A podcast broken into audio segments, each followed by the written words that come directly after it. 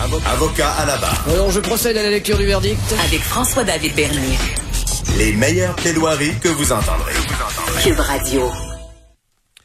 Le capitalisme versus le communisme. Euh, on voit des grosses entreprises devenir très puissantes. On, on, sait, on est dans un système capitaliste. On a souvent combattu le communisme. Mais est-ce que ces entreprises-là qui prennent un monopole total, euh, c'est pas du communisme. Et on en parle avec Joseph Facal, chroniqueur au Journal de Montréal, politicologue, sociologue. Bonjour, euh, Joseph. Bonjour, M. Bernier. Comment allez-vous? Ça va très bien. Merci d'être là. Très bon sujet. Euh, c'est d'actualité avec euh, les les, euh, le, les grandes entreprises. Bon, on peut penser aux grands géants du web. je pense que c'est là-dessus. Le principe essentiel du capitalisme. Est-ce qu'on est-ce qu'on on, l'atteint en ce moment? Ben, je suis très content euh, de vous entendre dire que je suis un petit peu d'actualité parce que je vous avoue que moi-même, quand j'écrivais ma chronique, je me disais, mon Dieu, il y en a que pour la pandémie, il y en a que pour la rentrée scolaire, il y en a que pour les dénonciations de comportements inappropriés. Les lecteurs vont trouver que je suis complètement en dehors de la traque. Et en même temps, je me suis dit, wow, la semaine dernière, les patrons de ces mastodontes euh, sont passés devant le Congrès américain à Washington. Ils se sont fait passer un savon par les élus qui demandent effectivement, coudon, est-ce qu'on est encore en régime capitaliste? Parce que le capitalisme, c'est cette idée que toi, moi et n'importe qui d'autre, on peut s'essayer et qu'au bout du compte, c'est le marché qui décide. Maintenant, si une entreprise devient tellement grosse qu'elle peut tuer dans l'œuf n'importe quel petit qui s'essaye, voire même racheter un concurrent, quand tu penses, par exemple, que euh, un, moteur de recherche comme Google contrôle 90% de son secteur, ben là, mm t'aboutis à une espèce de drôle de paradoxe qui est que l'ultra, le méga capitalisme te prive de choix. Et quand, comme consommateur, tu plus où aller sauf chez eux, ben là, coudon, ça commence à ressembler pas mal à une espèce de socialo-communisme. ben effectivement, parce que même au Québec, on oublie ça, mais on, a une loi sur la concurrence. Euh, et, là, euh, euh, Joseph, dans, ta chronique, tu en parles aussi aux, États-Unis. Ils sont même allés jusqu'à démanteler des grosses entreprises pour éviter ce monopole-là. là ben, en fait, ce que je dis souvent à mes étudiants euh, à l'université, c'est que l'histoire, tu vois, c'est pas une matière morte. À chaque époque, on se pose un peu les mêmes questions. c'est le fun de savoir comment, à d'autres époques, on a abordé les mêmes défis qu'aujourd'hui. Alors évidemment, mhm. le problème qu'on a aujourd'hui avec le commerce en ligne, ou Internet, ou les réseaux sociaux, ben, c'est un problème qui, d'une certaine manière, s'est un peu posé il y a 100 ans. Il y a 100 ans, euh, aux États-Unis, la crise du capitalisme, on s'est rendu compte que dans le domaine du chemin de fer, dans le domaine de l'acier, dans le domaine du pétrole, il y avait des géants comme Standard Oil et compagnie qui avaient de tels monopoles qui avaient peu de concurrence. Et un homme, un homme qui était pas tout un gauchiste, le président Roosevelt, s'est lancé dans ce qu'on appelle la lutte antitrust et il a voté des lois qui, évidemment, interdisait la collusion euh, de quelques gros pour fixer des prix, qui ont, qui ont, même conduit à scinder les entreprises.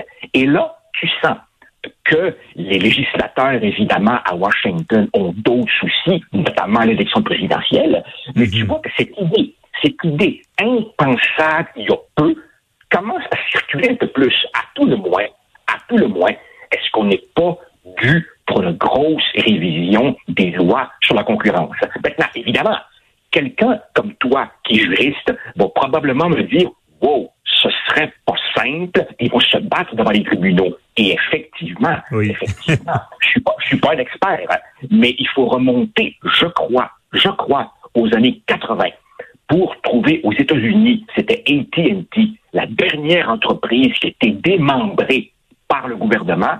Et je crois que dans les années 90, Microsoft avait été devant les tribunaux pour se défendre et avait gagné. Donc, loin de moi, loin de moi l'idée de prétendre que ce serait facile non. de mieux encadrer Facebook, Google et compagnie. Mais une chose certaine, chose certaine, pour le moment, on leur donne des amendes Et, excuse-moi d'utiliser quelques mots en anglais, they are laughing all the way to the bank. Ils rient les amendes. Oh, ils, se, ils payent l'amende, puis... Ben oui, la, la, main, la, main sur le cœur, il nous faut des promesses. Évidemment, ça change rien pour tout. Et il y a un autre problème par-dessus ça, c'est que la vérité oblige à dire que le Québec et le Canada, on est des petits joueurs là-dedans. C'est ni François Legault, ni Justin Trudeau qui pourraient faire grand-chose là-dessus. Donc, il faut s'intéresser au débat qui se passe aux États-Unis. Comme, prends, par exemple le domaine des, médias. Ben, ici au Canada, on a le CRTC, devant qui il faut aller montrer patte blanche et montrer qu'il y a encore une véritable concurrence. Ben, face à ces géants-là qui ont poussé le capitalisme tellement loin qu'ils sont en train de nous sortir du capitalisme. Mais il y a une grosse réflexion à faire et je crois qu'il faut surmonter, il faut surmonter ce sentiment d'impuissance puis de résignation qui fait qu'on se dit, ben, on n'a pas le choix, là. oui, oui, non, non, on a des options. On a des mhm. options. Non, certainement. C'est sûr que c'est une bonne réflexion parce que je trouve c'est c'est vrai que le principe du capitalisme, tout le monde a sa chance. Puis dans certains domaines, on pense à ces gens-là. Euh, c'est aucune chance. Ça me rappelle un film, je l'avais écouté quand j'étais jeune, c'était une affaire de librairie. Il y avait une petite librairie du coin euh, qui vendait des livres qui allaient bien. Et là, le géant débarquait de l'autre bord de la, de la rue, puis c'était, ça en était fini pour le petit. Ah oui, euh, c'est sûr qu'il y a tout le temps deux positions. Regarde, c'est le, meilleur gang, ils sont devenus gros. Mais je comprends le point, c'est que c'est devenu tellement gros que c'est intouchable. Je veux dire, businessman, désolé pour l'anglicisme, businessman parlant, c'est impossible à déclasser. je, sais pas, Joseph, ce que, ce que tu en penses, mais on, parlait de la pandémie, mais euh, hier, on parlait de, d'Amazon qui rachète plein de magasins. Je veux dire, on dirait que la pandémie euh, propulse encore plus ces géants encore plus loin. Là. Ben, c'est clair, à partir du moment où les gens pour d'excellentes raisons, ont peur d'aller dans des centres d'achat. En fait, les centres d'achat étaient carrément fermés je ne pas tellement longtemps. Tout le monde se met à acheter en ligne. Moi, le premier, je l'avoue. Écoute, mhm. c'est quand, quand, la dernière, et c'est aussi honteux ce que je dois dire, c'est quand la dernière fois que j'ai acheté un livre dans une librairie moi-même. Moi-même, je fais affaire avec Amazon. Moi-même, je fais partie du problème.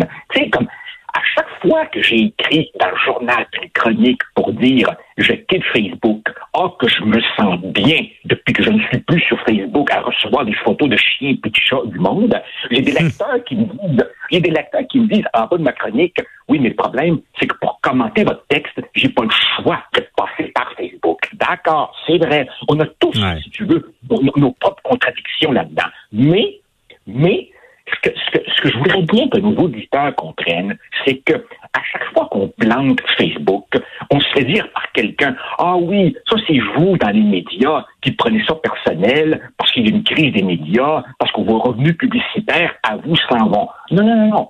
C'est plus que simplement la crise des médias. C'est le contrôle de notre vie privée, c'est l'information, et puis bien entendu, à partir du moment où il y a monopole, quasi-monopole, inévitablement, primo, c'est un frein sur l'innovation, quoique c'est pas encore très vrai dans leur cas. Mais c'est surtout, surtout que comme consommateur, quand vient le moment de payer, ben, t'es à leur merci, t'as pas le choix, t'as pas d'autre option. Donc, à un mhm. moment donné, inévitablement, il y aura un effet à la hausse sur les prix.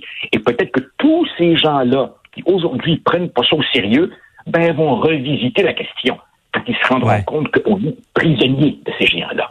C'est ça qui est intéressant parce que puis euh, tu donnes des pistes de problématiques, mais c'est ça, il y a beaucoup de gens qui, qui, qui écouteraient ça ou qui, qui, lisent la, la chronique, ils vont se dire ouais, mais ok, on me demande pas, mais c'est quoi le problème? Tu sais, moi, mon Facebook, ça va. C'est où jusqu'où ça peut aller ce monopole-là dans, dans, dans t'en as nommé déjà quelques-uns, mais c'est c'est quoi le plus grand problème que ça peut amener quand vraiment le monopole est installé là, totalement. Ben, le, ben, le plus grand monopole, le plus grand danger, enfin danger, c'est ta perte de liberté.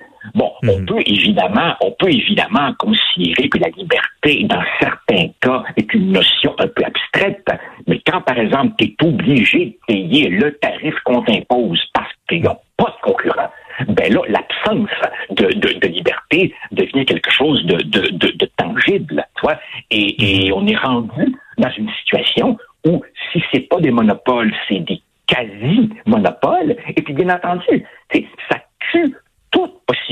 ou presque, pour un jeune entrepreneur qui aurait une bonne idée de se lancer là-dedans. Et je crois donc qu'on est dû pour une très sérieuse euh, réflexion. Et, souvent, les gens vont me dire, ouais, mais il y, y, a des monopoles d'État aussi. C'est pas la même affaire. Il faut pas tout mélanger. La santé publique, l'école publique, euh, les monopoles d'électricité, c'est pour fournir un service essentiel dans une perspective de d'égalité des chances. Là, on est vraiment dans le commerce pur, mhm. et je pense que c'est une très mauvaise chose qu'on se retrouve dans des situations où tu as un seul fournisseur avec lequel tu es littéralement pogné. Ouais, c'est ça. Les monopole d'État aussi, ben, à l'époque, on se rappelle de Bell, là, le téléphone, euh, que c'était c'était le monopole, mais on l'a défait, puis ça venait du gouvernement, je me rappelle bien. Là. Euh, Évidemment, je, je, je, je, je nie pas, parce que j'ai commencé à lire sur le sujet, je ne nie pas que les juristes, et encore une fois, je rappelle, je n'en suis pas un, les juristes spécialisés en droit du commerce disent, wow, ce serait pas facile. Euh, ces compagnies-là ont évidemment des ressources financières et, mm. et juridiques inépuisables pour affronter quiconque, mais à tout le moins, on est, on est dû pour une réflexion. À un moment donné, trop gros, ça devient nuisible pour tout le monde. C'est vrai. Oui, effectivement. Puis oui, ce serait euh, toute qu'une bataille euh, juridique. Euh, et par contre, des fois, pour qu'il y ait une cause comme ça, que les, des gens se battent pas, peut-être, et là, tu, donnes des pistes, peut-être que si un jour le problème de vraiment euh, devient vraiment ciblé, peut-être qu'il y aura quelqu'un qui montre ça, montre ça aux barricades.